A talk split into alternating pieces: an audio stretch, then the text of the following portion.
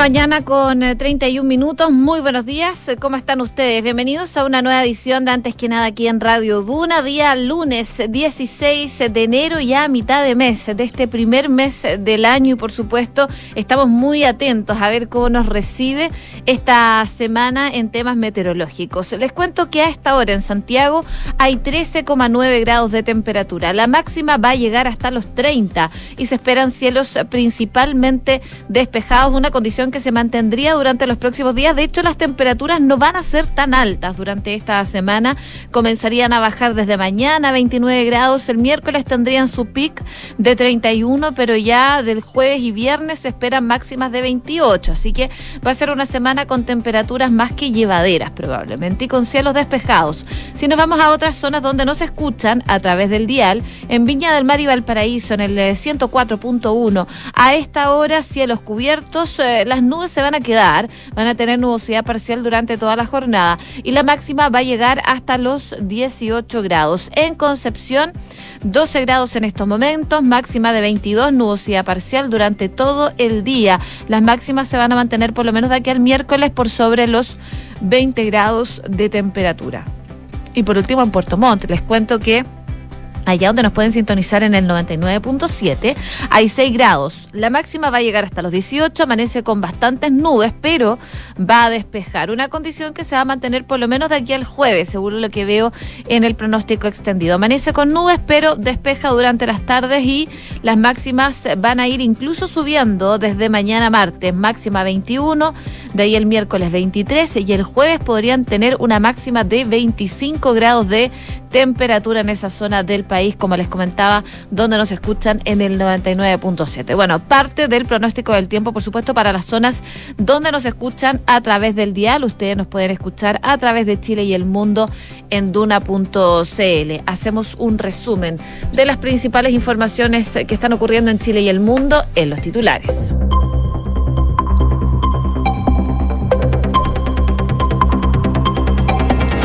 Según la última encuesta Academ, la delincuencia, la falta de experiencia para gobernar y los cambios de opinión son las principales razones de la alta desaprobación de Gabriel Boric. Respecto a la polémica de los indultos, el sondeo revela que un 79% considera que las renuncias de la ex ministra de Justicia, Marcela Ríos, y del jefe de gabinete, Matías Mesa Lopeandía, han sido insuficientes para dar por terminada esta crisis política.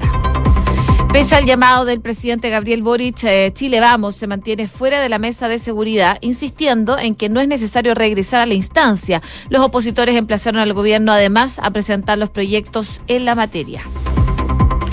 La bancada de la UDI le pidió a Ángel Valencia remover a la fiscal Jimena Chong del caso Pionono tras ser descartada la intencionalidad del ex cabo de carabineros. Los diputados gremialistas Alessandri Coloma y Lavé acusan a la persecutora de mantener una evidente animadversión en contra de carabineros. Según datos de la PDI, los homicidios aumentaron en un 32% en un año. En la mayoría de los casos utilizaron armas de fuego, lo que para los investigadores tiene directa relación con los enfrentamientos entre bandas delictuales rivales. Senapred declaró alerta roja para las comunas de San Pedro y Coilemu por los incendios forestales. Pese a que las zonas afectadas por los siniestros no son extensas, el peligro radica en las cercanías del fuego en sectores habitados. Encontraron lamentablemente los cuerpos de los niños arrastrados por el oleaje en una playa no habilitada en Pingueral, pero el padre sigue desaparecido. El personal de la Armada confirmó el hallazgo de un menor de cuatro años y eh, continúan, por supuesto, las búsquedas para dar con el paradero del último de los tres personas desaparecidas, el padre de ambos menores. En Noticias del Mundo, el gobierno de Perú declaró estado de emergencia mientras continúan las protestas en Lima. Desde que comenzaron las manifestaciones en el país, son más de 40 las muertes por los enfrentamientos, sobre todo en el sur. La Casa Blanca confirmó el hallazgo de más papeles clasificados en la casa de Joe Biden. Se trata de documentos de la época en que el actual mandatario fue vicepresidente, específicamente entre los años 2009 y 2017. Y en el deporte, el tenista nacional Cristian Garín dijo adiós de entrada en el primer Grand Slam de la temporada. El chileno cayó frente al estadounidense Sebastián Corda, número 31 del ATP, en el Australian Open. Y Magallanes alzó la Supercopa luego de vencer a Colo Colo en penales. La temporada oficial 2023 se inició con un reñido encuentro que coronó a la Academia. 6 con 36. Comenzamos la mañana informados en Antes que nada con Josefina Stavrakopoulos. Y los hemos revisando lo que nos trae la encuesta Academ el día de hoy. Como todos los lunes les cuento de esta medición que da cuenta de que tiene un bajo porcentaje de aprobación la forma como el presidente Gabriel Boric está conduciendo su gobierno. Así por lo menos lo reflejan los resultados que arrojó la última encuesta Plaza Pública Academ que realiza eh, todas las semanas y en donde solo el 25% de las personas consultadas apoya al mandatario, siendo la cifra más baja, eh, igualada lo evidenciado el pasado 4 de noviembre, antes del anuncio de las reformas eh, de pensiones. Por su parte, el porcentaje de desaprobación se mantiene, al igual que la semana pasada, en un 70%, también su registro más alto desde que asumió en el cargo. Y en este sentido, en el sondeo de opinión se explica que entre múltiples opciones, un 53% de quienes desaprueban la gestión de Boric lo hacen por la delincuencia, el orden público, y mientras que un 49% cree que esto se debe a la falta de experiencia para gobernar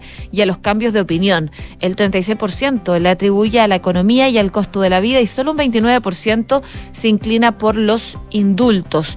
Por el contrario, un 45% de quienes aprueban al jefe de Estado lo hacen por las reformas de pensiones y tributaria, un 41% por sus atributos personales, además de que representa un cambio, y el 32% por el apoyo económico a las familias. Y un 26% por el anuncio de este proyecto del tren Santiago-Valparaíso que eh, se anunció la semana pasada. También por supuesto, esta medición, CADEM destaca la polémica por los indultos. La encuesta revela que respecto a la semana pasada se consignó un aumento porcentual entre quienes están en desacuerdo con esta decisión del presidente de indultar a los 12 condenados por delitos asociados al estallido social. Pasó del 64% de la semana pasada al 72%. Eh, y a Jorge Mateluna, al exfrentista por este asalto a un banco en el año 2013, este pasó de un 74% la semana pasada a un 80%. Eh, parte del aumento en las personas que están en desacuerdo con esta medida que tomó el presidente. Y ante esto, y respecto a los 12 indultados, el 43% piensa que se debiese revocar el beneficio solo de aquellos que tienen prontuarios adicionales a los del estallido social, contra un 37 que cree que se debieran invalidar todos. En torno al indulto concedido principalmente a Mate Luna, el 72% está de acuerdo con revocarlo, mientras que un 20% se inclina por mantenerlo. En la misma línea, un 79% de las personas sondeadas considera que las renuncias de la ex ministra de Justicia, Marcela Ríos, y el jefe de gabinete, Matías Mesa López Andía, han sido insuficientes para dar por terminada esta crisis política que surgió de los indultos. Y en cuanto a la imagen de figuras políticas, también se destaca hoy en CADEM, la alcaldesa de Providencia, Evelyn Matei, encabeza el listado con un 68%, seguida del jefe comunal de la Florida, Rodolfo Cártel, con un 59%. El gobernador también de la región metropolitana, Claudio Rego, tiene un 55%. Y por el contrario, el presidente de la UDI, Javier Macaya, tiene un 24, el alcalde de Recoleta, Daniel Jado, un 22 y el timonel del Partido Comunista, Guillermo Telier, un 15% que cierra este ranking. Finalmente, el 49% de los encuestados por CADEM evalúa negativamente su situación económica, la más alta desde que asumió Gabriel Boric, y un 78% tiene expectativas negativas de consumo, el nivel más alto en nueve años. 6 de la mañana con 40 minutos. Estás en Antes que nada con Josefina Stavrakopoulos. Duna 89.7. Y profundizando en unos de los temas, por supuesto, que traía la encuesta Academ, la seguridad, les cuento que pese al llamado que ha hecho durante el último tiempo el presidente Gabriel Boric a Chile Vamos, principalmente a regresar a la mesa de seguridad, desde ese conglomerado de oposición reiteraron durante este fin de semana su postura de no sumarse a los diálogos mientras el gobierno no retrotraiga estos polémicos indultos presidenciales. Según lo que eh, explicaban desde ese conglomerado, es que hoy hay un debate político que está muy centrado en la elite eh, y también advertía el mandatario esto eh, durante eh, las últimas horas que respecto a si la derecha se sube o se baja de la agenda de seguridad es muy importante en esta discusión. Se pierde de vista que lo importante son las personas, los chilenos y las chilenas que están viviendo con miedo en sus barrios, decía el mandatario. Pero desde Bópoli aseguran que no es necesario regresar a la mesa para abordar los temas de seguridad. En la UDI dicen que van a dar votos en el Congreso si el Ejecutivo apoya proyectos claves, entre ellos una ley de inteligencia a la que se le da suma urgencia, según el diputado gremialista Henry Leal y otros dicen que se necesita modificar el reglamento del uso de la fuerza para que las policías se sientan empoderadas y actúen. Y no estén siempre con freno de mano pensando que si actúan pueden ser dados de baja o querellados, decía el parlamentario. En el oficialismo, eh, el presidente de la Comisión de Seguridad Pública del Senado, José Miguel Insulza, desestimó que el llamado del presidente puede tensionar el debate y destacó que además los proyectos que se consiguieron en la mesa de seguridad y que ya están tramitándose, dice la mesa misma no está funcionando, pero Muchos de los proyectos que estuvieron en la discusión ya están en marcha, como por ejemplo un punto central en el tema de investigación y sanciones es la ley que tiene que mejorar la capacidad de lucha contra el crimen organizado. Y esa ley, dice, em, la vamos a despachar esta semana en el Senado, destacaba el parlamentario. Una postura diferente es la que tiene el presidente de la Comisión de Defensa de la Cámara Baja, Andrés Joanet Damarillos, quien criticó la actual agenda de seguridad y apuntó a que hay indicaciones para algunos proyectos que tienen meses de trabajo. El gobierno tiene herramientas para empezar a trabajar en la agenda de seguridad. El gobierno ha sido muy lento. Recién van a meter las indicaciones del proyecto de inteligencia en un par de semanas más y siento que esto debe ocurrir eh, en julio, puntualizó el diputado. También acusó que hay una serie de proyectos del gobierno y la verdad que él cree que la agenda de seguridad está un poco muerta. Parte de las reacciones entonces que se están dando tanto en la oposición como en el oficialismo respecto de la mesa de seguridad y pese al llamado que está haciendo el presidente Gabriel Boric durante las últimas horas, durante el último tiempo, para que eh, Chile Vamos vuelva a sumarse a esta mesa, a esta discusión, desde Chile Vamos lo descarta y se mantienen fuera de esta mesa, insistiendo en que no es necesario regresar a esta instancia eh, y los opositores de alguna forma están emplazando al gobierno a presentar los proyectos pertinentes en esta materia. 6 de la mañana con 43 minutos. Estás escuchando Antes que nada con Josefina Stavrakopoulos en Duna. Siguiendo en temas de seguridad, la bancada de parlamentarios de la UDI enviaron una carta al nuevo fiscal nacional Ángel Valencia para solicitar la remoción de la persecutora Jimena Chong de este caso conocido como el caso Pionono.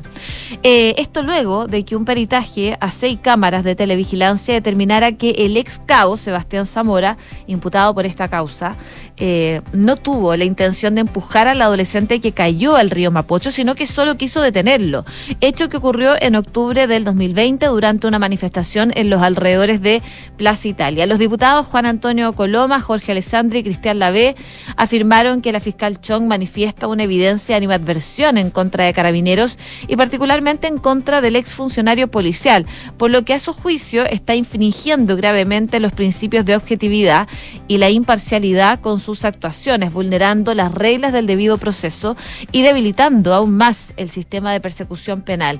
Para argumentar esta postura, los legisladores hacen referencia a publicaciones que habría realizado Chong en sus redes sociales y en donde mostraría su malestar en contra de la institución. Además, aluden a que la persecutora forma parte de la Asociación de Abogados Feministas y eh, cuestionaron los gremialistas que desde el primer día que le correspondía asumir esta investigación, la fiscal debió haberse inhabilitado por evidente animadversión que mantiene en contra de carabineros. En sus actuaciones, tanto públicas como privadas, ha quedado demostrado esta enemistad con la institución policial. También critican a la persecutora por no considerar los distintos antecedentes que se han expuesto durante la investigación, las cuales justifican esta teoría de la defensa. Reclaman que, pese a ello, solicitó una pena de ocho años de presidio, manteniendo el delito de homicidio frustrado. Y explican que pareciera que la fiscal Jimena Chong quiere a toda costa imponer la tesis octubrista en sus investigaciones. Esa en la que se juzga de manera premeditada a una persona sin concederles el derecho a una defensa, tal como lo hizo el propio presidente Gabriel Boric. Y en estos más de dos años se han expuesto una serie de antecedentes que exculpan al ex cabo Zamora por el caso Pío Nono. Y por lo mismo es fundamental, dicen estos parlamentarios de la UDI, que ella, la fiscal Jimena Chong, sea removida de su cargo por una falta de objetividad e imparcialidad en este caso en particular. 6 de la mañana con 46 minutos. Estás escuchando Antes que nada con Josefina Stavrakopoulos en Duna. Y el 2022 lamentablemente fue un año con altos niveles de violencia, no solo desde lo perceptivo, sino también desde lo empírico. Y así eh, dan cuenta cifras de la PDI, de la Policía de Investigaciones, respecto a los casos de homicidio registrados el año pasado, año en que 960 personas fueron víctimas de un homicidio, un 32% más que el 2021.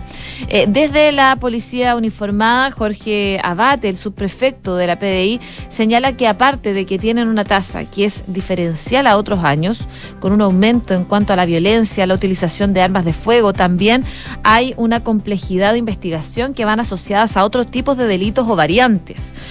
El detective lo que explica es que este alza de casos se atribuyen principalmente a la violencia que hay cada vez más y que se están utilizando las bandas criminales que se dedican al tráfico, al microtráfico de drogas, lo que deriva en enfrentamientos territoriales y también en ajustes de cuenta.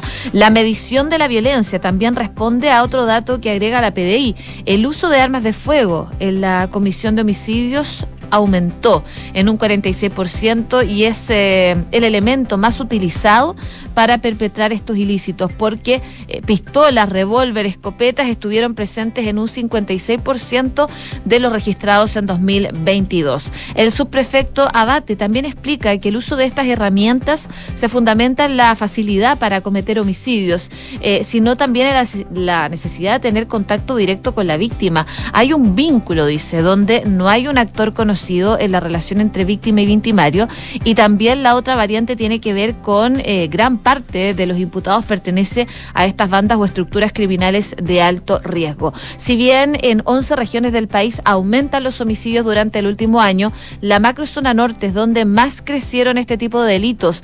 Al desglosar estos números se evidencia que Atacama fue la región que anotó el mayor incremento de homicidios en el país, pasando de 11 en 2021 a 23 el 2022. En tanto, en Arica y Perinacota se pasó de 14 asesinatos a 28, lo que se tradujo en un incremento del 100%. Principalmente tiene relación con la inmigración ilegal que hemos tenido durante los últimos años, según lo que explican desde la PDI, y hay bastante de ellos que no están identificados porque han ingresado de manera irregular por parte habilitados, lo cual se ve ese aumento en las cifras. En total, se pasa de 90 personas extranjeras víctimas de homicidio a 109 durante el último año. Y también debido al ingreso ilegal de personas al país se ha generado otro fenómeno que no se puede identificar la nacionalidad del asesinado, eh, habiendo 47 fallecidos que no se logró saber de qué país provenían, por ejemplo, y esa situación también es bastante compleja. Son datos entonces que entrega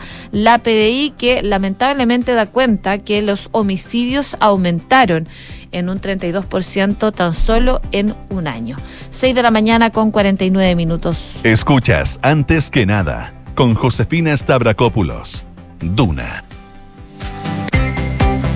Seguimos revisando, por supuesto, informaciones a nivel eh, nacional. Eh, preocupación eh, sigue. En Perú se han generado manifestaciones durante los últimos días, sobre todo en la capital, en Lima. Y tras la crisis abierta con los gobiernos de México y Bolivia, la presidente peruana, Dina Boluarte, recibió esta semana un llamado de atención desde Chile y Estados Unidos por la represión en las protestas antigubernamentales. Una situación que multiplica el riesgo de un aislamiento internacional, al menos parcial en un ambiente de relaciones exteriores que está bastante enrarecido.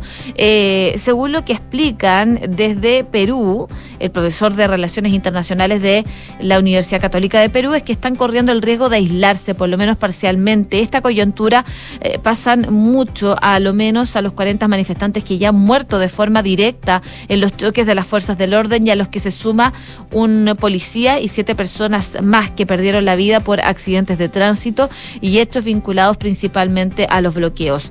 Esa represión ha generado críticas de diversos países y dificultad en la posición para otros mandatarios de la región, especialmente los progresistas que ahora son mayoría si quieren acercarse a la presidencia peruana. Pero claro, la situación es bastante compleja en Perú con las manifestaciones que se han desarrollado durante las últimas jornadas.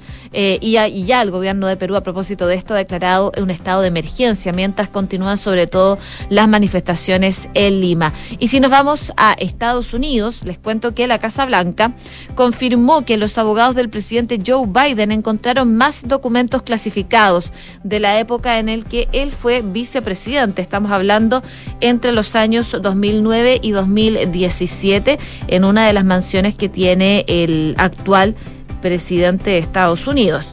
Eh, un abogado de la Casa Blanca, de hecho, registró la residencia de mm, Wilmington y encontró los documentos adicionales a los que ya se habían confirmado en un caso que está siendo investigado por la Fiscalía Especial. Los abogados personales de Biden inicialmente encontraron un documento con una marca clasificada el miércoles en una habitación adyacente al garage y dejaron de registrar la propiedad porque no tenían autorización de seguridad. Al día siguiente acudió eh, uno de los abogados de la Casa Blanca para dar la autorización y encontró estos nuevos documentos en el registro. La noticia llega dos días después de que el secretario de Justicia de Estados Unidos, eh, Merrick Garland, anunciara la designación de un fiscal especial que va a estudiar todos los papeles clasificados que se han encontrado en domicilios y oficinas del presidente Biden. El fiscal general estadounidense hizo el anuncio después de que el mismo jueves la Casa Blanca y el propio Biden confirmaran el hallazgo de nuevos documentos clasificados,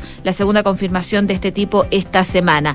La de este sábado, por ejemplo, eh, es la tercera y según explican, lo encontrado son cinco páginas adicionales con marcas de clasificación. En la búsqueda estuvo acompañado de funcionarios del Departamento de Justicia, eh, que inmediatamente, por supuesto, tomaron posesión de esos documentos que son muy importantes entonces para la seguridad de Estados Unidos. 6 de la mañana con 52 minutos. Cifras, mercados, empresas. Las principales noticias económicas están en Antes que nada. En noticias del ámbito económico, les cuento que en el contexto de la crisis financiera que están viviendo las ISAPRES, el presidente de las clínicas de Chile, eh, Gonzalo Greve, afirmó que si las aseguradoras de salud colapsan, tres millones de personas van a pasar al sistema público, el cual ya está resbaloso. En una conversación entonces con el programa Tolerancia Cero, el líder de la prestadoras de servicios de salud privada, indicó que eh, necesitan que sea sano y sustentable el sistema. Y hoy lo que está pasando es un sistema de asegurador que claramente y estructuralmente no es sano ni sustentable. También Greve aseguraba que en caso de no contar con una alternativa al actual sistema, lo ideal sería darle viabilidad hasta que se pueda poner arriba de la mesa un sistema de financiamiento que lo acompañe. Parte entonces de las declaraciones que se destacan por parte de las clínicas de Chile. Y también les cuento que durante los últimos días el dólar eh, ha tenido una racha bajista y terminó la semana subiendo hasta bordear los 830 pesos en el mercado local. Por supuesto, hoy día vamos a ver cómo se mueve, pero el billete verde culminó sus operaciones más líquidas, avanzando en 8,10 pesos y quedando en puntas de 8,28 vendedor. Eh, y 8,28 comprador. Parte entonces del dólar, observado que eh, vamos a ver cómo se mueve durante la jornada de este lunes 16 de enero. 6,54. ¿Y sabías que puedes comprar de forma anticipada los servicios funerarios de María Ayuda? Entrégale a tu familia la tranquilidad que necesitan y estarás apoyando a cientos de niños de la Fundación María Ayuda. Convierte el dolor en un acto de amor. Cotiza y compra en www.funerariamariaayuda.cl. Con un APB consorcio obtén la combinación perfecta entre protección y ahorro, porque podrás ahorrar para tu futura pensión, pero con los beneficios de un seguro de vida. Solicita tu APB en www.consorcio.cl.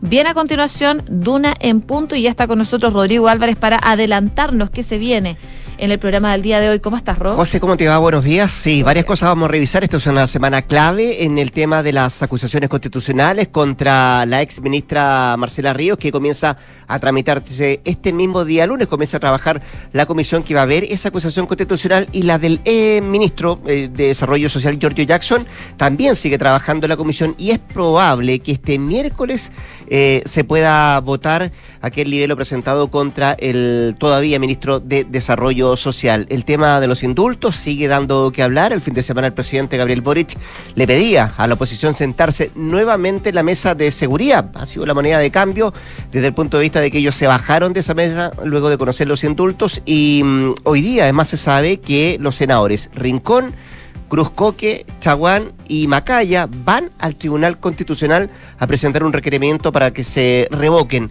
estas, eh, estos indultos otorgados por el presidente Gabriel Boric. Y muy pendientes también del Perú, a propósito de la serie de marchas que se anuncian entre hoy día y mañana desde diferentes eh, partes de ese país para llegar a la capital Lima y pide la destitución de la presidenta Dina Boluarte. Esto en medio de un estado de emergencia que se mantiene vigente en ese país y también el decreto de inamovilidad que hay en algunas zonas producto de las manifestaciones que han dejado una gran cantidad de víctimas fatales. Parte de lo que revisamos en un rato más en Duran Punto.